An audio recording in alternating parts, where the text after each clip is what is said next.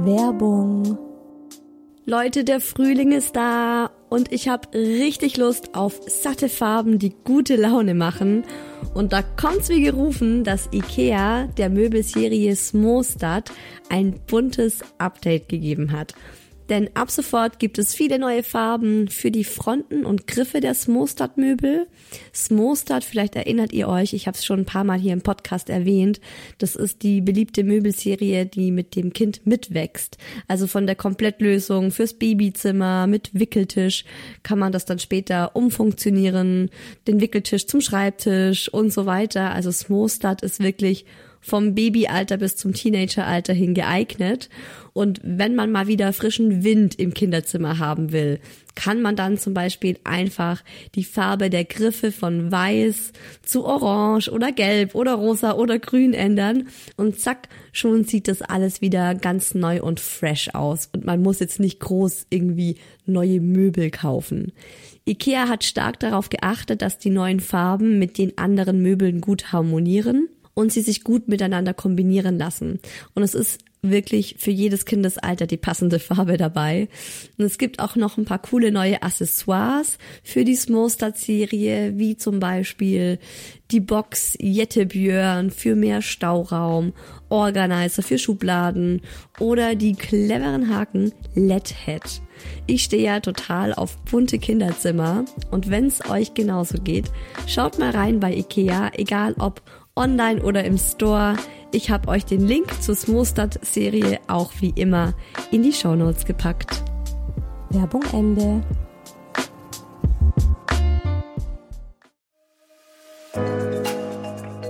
Herzlichen Glückwunsch, ihr drei. Und willkommen, kleines Wesen auf der Erde.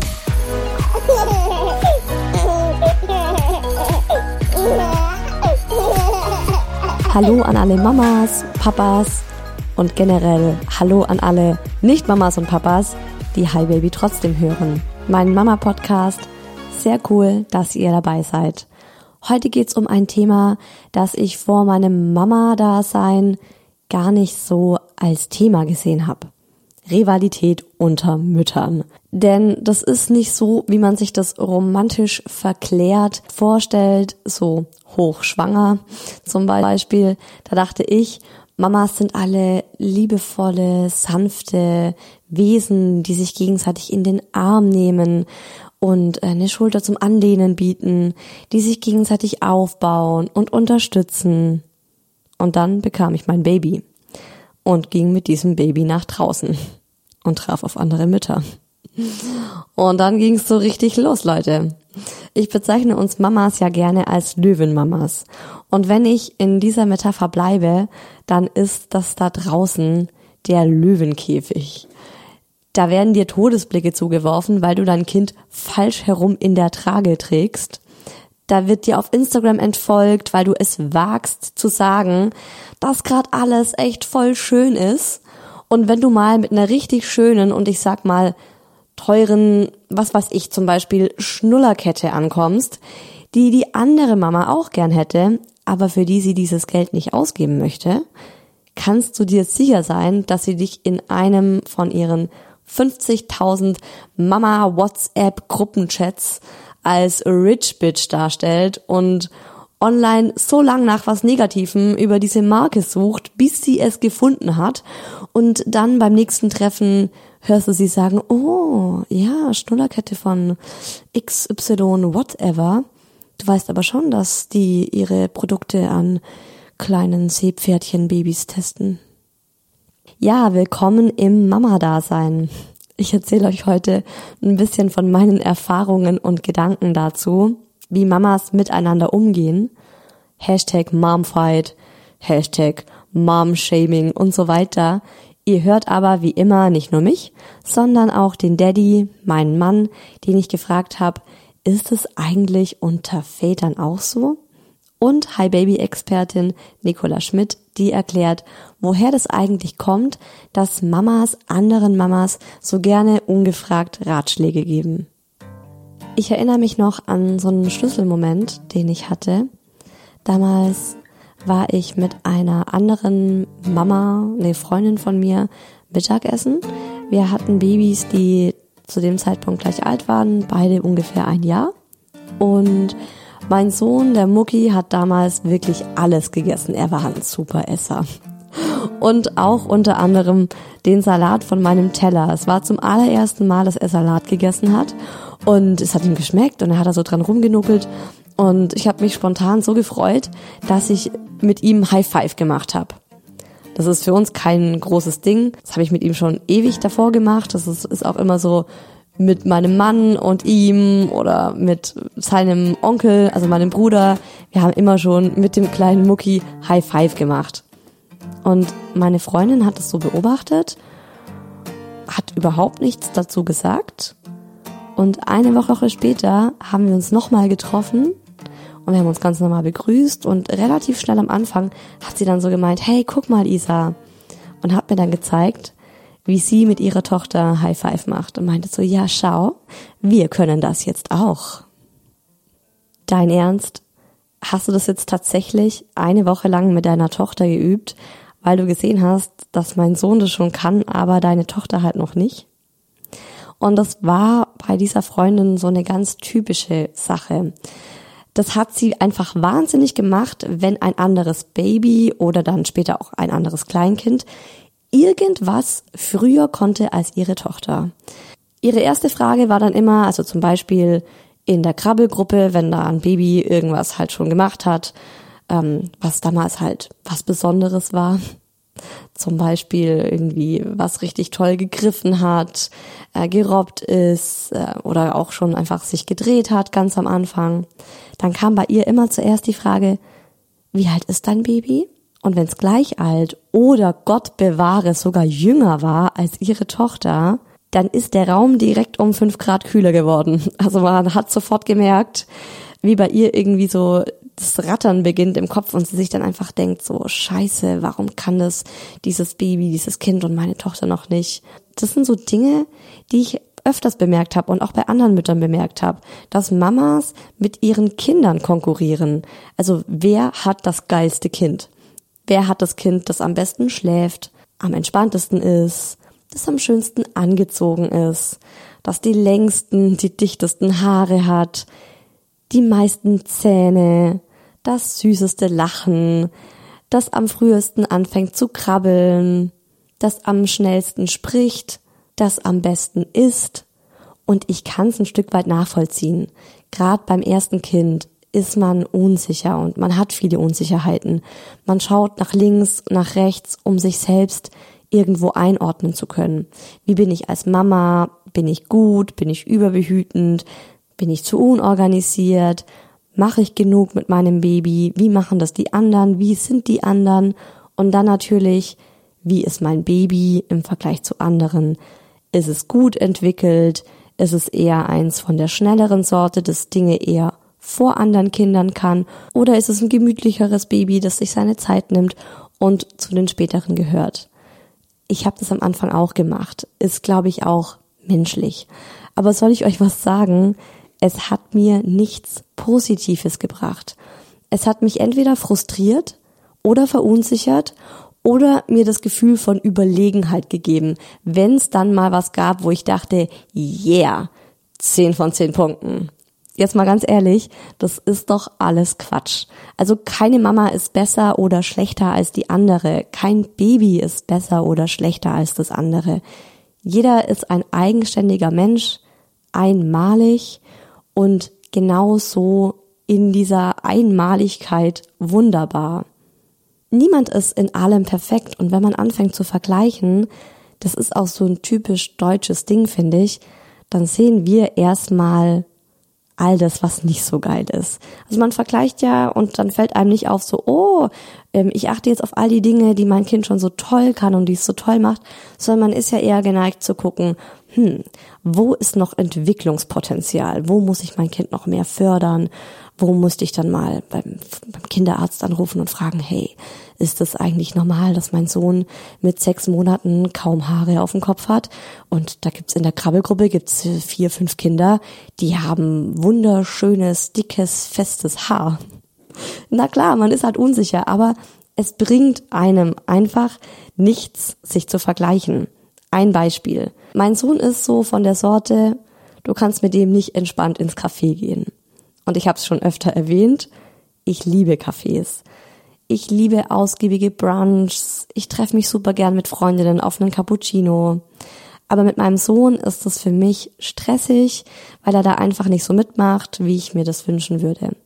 Und immer wenn ich andere Mamas mit Babys oder Kleinkindern im Café gesehen habe und auch immer noch sehe, gibt mir das einen Stich. Also ich denk dann ganz automatisch, fuck ey, warum ist es der vergönnt und ich habe nur Horrorerlebnisse im Café.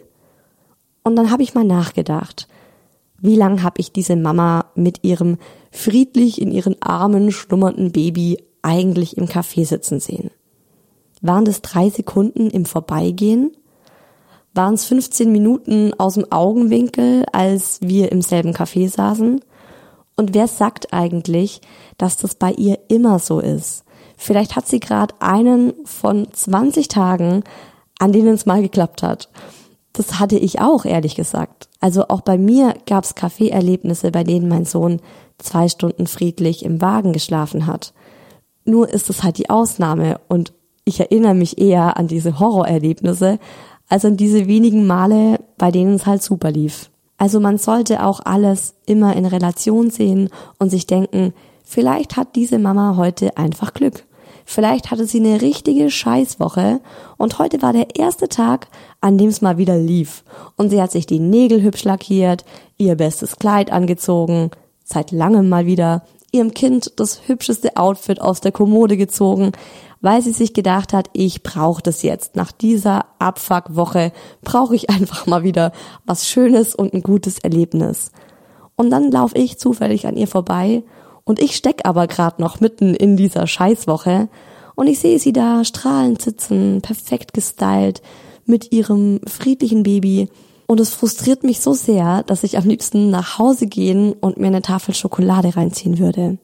Anstatt das dieser Mama einfach mal zu gönnen und ihr gedanklich ein High Five zu geben, hey, läuft bei dir, du siehst klasse aus. Mich hat interessiert, gibt's diesen Konkurrenzkampf eigentlich auch unter Papas?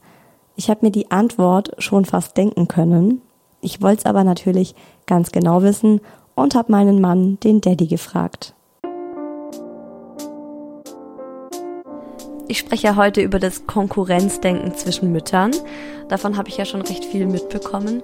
Und mich würde mal interessieren, ob das bei Vätern auch so ist. Also du hast dich ja auch schon öfter mal mit Papas getroffen und den Kleinen.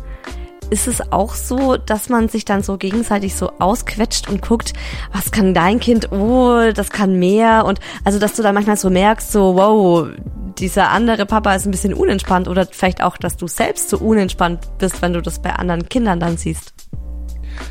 Also ein ganz klares Nein. Das muss ich so deutlich beantworten. Das kann jetzt natürlich daran liegen, dass Männer sich vielleicht im Allgemeinen weniger über ihre Söhne und über die Skills ihrer Kinder im Allgemeinen unterhalten. Keine Ahnung, ich gebe jetzt. Es geht gar nicht so sehr ums Kind, wenn ihr euch trefft. Also ihr sitzt nicht da und erzählt euch, was euer Kind kann.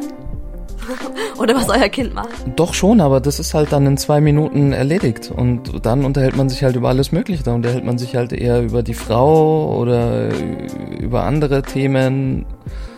Und ähm, wie gesagt, also im Allgemeinen glaube ich, dass Männer sich schon von Grund auf weniger über das Kind im Allgemeinen unterhalten. Jetzt kann es natürlich zum einen daran liegen, zum anderen auch daran, dass Männer vielleicht einfach anders ticken. Also ich habe es bei mir und meinen Freunden so erlebt, dass dieses, dieses Vergleichen eigentlich nicht existent war. Wenn ich was erzählt habe, merkt man ja oft, okay, versucht der andere jetzt irgendwie gleichzuziehen und versucht der andere jetzt irgendwie einen anderen Skill seines Kindes auszupacken, um den Skill meines Kindes nochmal zu toppen, weil er halt da vielleicht gerade nicht mit, mithalten kann. Man merkt es ja an solchen Kleinigkeiten und äh, nein, gab's nie. Ihr redet also eher über uns Frauen. Da, daran bin ich so hängen geblieben, als du meintest, wir reden fünf Minuten übers Kind und dann reden wir über unsere Frauen und Fußball. Ja, du musst Aha. dir so vorstellen, dass es halt zwei Minuten Kind ist, drei Minuten Frau. Ach komm. Und was redet ihr über uns Frauen? andere Themen, die wir cooler finden. Hm, Was sprecht ihr über uns Frauen? Ist deine Alte auch immer noch so gestresst? Sieht sie auch immer noch so, so schrecklich aus? Ja, vielleicht. Oh. Vielleicht aber auch nicht. Das werde ich dir jetzt mit Sicherheit nicht sagen. Aber nee, also es wäre mir, um jetzt nochmal auf deine ursprüngliche Frage zurückzukommen. Um mal vom Thema wieder abzulenken. Äh, nein, also ich glaube, das ist bei Männern gefühlt deutlich seltener der Fall. So, ist also tatsächlich so ein Mama-Ding. Warum, frage ich mich. Warum sind wir Mamas da so uncool und so verbissen? Das eine ist ja, fiese Sachen zu denken. Wie gesagt, das kommt einfach vor. Wir sind halt auch nicht immer mental in Bestform. Wir arbeiten dran. Das andere ist aber, fiese Sachen zu sagen. Ist auch bekannt als Mom-Shaming. Zum Beispiel, ach krass, du hast schon abgestillt, aber dein Kind ist doch erst vier Monate alt. Und dazu dann ein eindeutiger Blick. Oder dein Kind ist mal wieder außer Rand und Band und macht irgendwas, das für Erwachsene nicht der Norm entspricht. Zum Beispiel, es klirrt mit dem Edelstahlbesteck auf einem Porzellanteller. Und dann kommt von Perfect Mom Number One, mit der du gerade beim Mittagessen bist, sagst du da nichts? Alle Blicke im Restaurant fliegen sowieso schon zu dir. Du nimmst deinem Kind also die Gabel weg, gibst ihm dafür irgendein Spielzeug. Das Kind ist super gut drauf und weil es so gut drauf ist und gerade so viel Energie hat, wirfst das Spielzeug laut kreischend durch den Raum. Du bekommst sofort den zweiten Schweißausbruch. Scheiße. Er findet super lustig, aber alle Erwachsenen im Raum nicht. Du hast in der Nacht nicht viel geschlafen, in der Früh gab's nur Zoff und miese Laune mit dem Kind und du hast eigentlich das dringende Bedürfnis, die Nudeln auf deinem Teller noch halbwegs warm zu essen. Und wäre da nicht Perfect Mom Number One und all die anderen, die missbilligende Blicke zu dir werfen, dann würdest du einfach weiter essen, das Spielzeug später aufheben und dir die Standpauke sparen. Aber Perfect Mom Number One ist entsetzt und die weiß ganz genau. Also Isa, ich mein's jetzt nicht besserwisserisch oder so, aber bei sowas muss man ganz früh und konsequent durchgreifen. Ach Leute, ey, das ist doch scheiße. Und im Übrigen der beste Zeitpunkt, um dem Kellner zu rufen und einen Weißwein zu bestellen. Am besten die ganze Flasche. Yes, mein Kind hat kein Benehmen im Restaurant und ich betrink mich um 12.30 Uhr. Ich habe mich auch gefragt, woher diese besserwisserische Art bei Mamas kommt, dass die eine immer der anderen einen Tipp geben will und vor allem auch immer ungefragt, dass man schon Angst haben muss, wenn das Kind jetzt irgendwas macht, das nicht der Norm entspricht, das nicht irgendwie in Erziehungsratgeber 0815 so gemacht werden soll, dann muss man schon damit rechnen, dass von irgendeiner Mama irgendein Kommentar kommt. Im echten Leben passiert das nicht so häufig wie online. Ich finde, online ist das nochmal eine ganz andere Nummer. Also da gibt es so viele Mama-Blogger, denen ständig alles, was sie dort online tun, um die Ohren fliegt. Und du weißt genau, wenn du das jetzt postest, dann äh, kommt äh, von der einen Mama ein Yeah, voll gut und von der anderen, wie kannst du nur? Und wenn du das Gegenteil postest, ist es genau dasselbe. Also man kann eigentlich gar nichts richtig machen.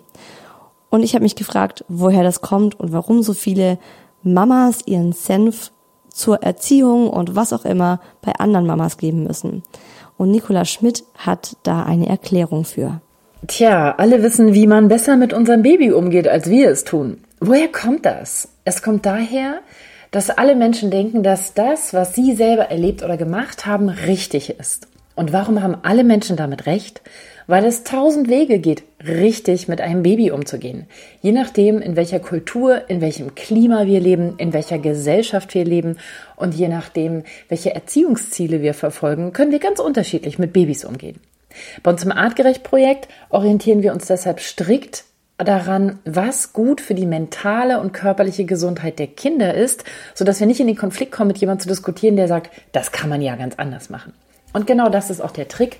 Man bedankt sich fröhlich für die Ratschläge und sagt vielen Dank, dass Sie mir helfen wollten. Ach, so haben Sie es gemacht. Das finde ich sehr interessant. Ah, da machen Sie sich Sorgen, dass ich das falsch mache. Danke, da denke ich drüber nach. Und ansonsten klären wir eventuell, ob wir vielleicht unterschiedliche Erziehungsziele haben. Wir zum Beispiel einen bindungsorientierten Weg gehen und jemand anders der Ansicht ist, die Kinder müssten frühzeitig lernen, alleine zu sein, selbstständig zu werden oder was immer. Gut ist es auch immer, wenn die Leute besorgt sind, zu sagen, was sind deine Sorgen? Ja, ich habe Angst, du verwöhnst das Kind. Ja, das verstehe ich, dass du diese Angst hast. Guck mal, nach meiner Erziehungsmaßgabe wird das Kind nicht verwöhnt, beziehungsweise verwöhnen ist positiv. Aber ich kann mir vorstellen, dass es dich triggert. Also geht freundlich auf die Leute zu, bedankt euch, hört euch die Sachen an und dann lächelt, geht weiter und macht das, was ihr für richtig haltet, denn es ist ja euer Baby. Ich denke auch, dass es ganz viel auf Unsicherheit zurückzuführen ist, aber auch auf Stress. Ich bin zum Beispiel immer viel fieser, wenn ich gestresst bin. Dann halte ich nur nach irgendwas Negativem Ausschau, um daran meine schlechte Laune noch schlechter zu machen. Eigentlich macht das überhaupt keinen Sinn. Ich meine, man sollte ja in so einer schlechten Laune viel eher auf Positives achten, um sich wieder mit guten Vibes zu füllen. Aber ihr kennt das bestimmt auch, wenn es einem scheiße geht, dann will man, dass es anderen auch scheiße geht. Und wenn das auch nur unbewusst ist. Und so verschieden, wie wir unsere Kinder erziehen, wie wir sie kleiden, mit was wir sie spielen lassen, ob das buntes Plastikspielzeug ist oder nur Naturprodukte nach Öko-Zertifizierung 100, ob wir stillen oder die Flasche geben, ob Brei oder feste Nahrung, Familienbett oder eigenes Zimmer, wir sind alle Mamas, die ihr Bestes geben, die manchmal zweifeln und unsicher sind und die ihr Kind von ganzem Herzen lieben. Darum, liebe Mamas, lasst uns doch unsere Babys gemeinsam schaukeln, anstatt uns gegenseitig runterzuziehen und zu vergleichen und miteinander zu konkurrieren. Ich meine, unser Leben ist doch schon anstrengend genug, oder? Lasst uns ein Auge zumachen, wenn die eine mal was macht, das wir anders machen würden. Lasst uns nicht immer bei den anderen nach den Fehlern schauen, sondern nach dem, was gut ist. Ich weiß selbst, das ist nicht immer einfach und manchmal hat man einfach einen Scheißtag und einem ist alles zu viel. Und dann sieht man da eine Mutter, die ihrem einjährigen Kind einen rosa Zuckerguss-Donut vom Lidl in die Hand drückt. Und dann könnte man sich darüber echauffieren und ärgern. Oder man lässt es halt einfach bleiben, weil ganz ehrlich, die andere Person, die kriegt es meistens eh nicht mit. Und uns geht's dadurch auch nicht besser, sondern im Gegenteil, wir beschäftigen uns nur schon wieder mit was Negativem. Also habt euch lieb, unterstützt euch. Das, was ihr in die Welt sendet, bekommt ihr auch zurück. Wir hören uns wieder in zwei Wochen, übernächsten Sonntag, zu einer neuen Hi Baby Folge, dem Mama Podcast. Dann mit dem Thema Reisen mit Baby. Wie war unser erster Urlaub? Welche Fehler haben wir gemacht? Was würden wir künftig anders machen? Und welche Tipps können wir Eltern geben, die zum ersten Mal mit ihrem Baby verreisen? Das gibt's in zwei Wochen. Bis dahin, macht's euch fein.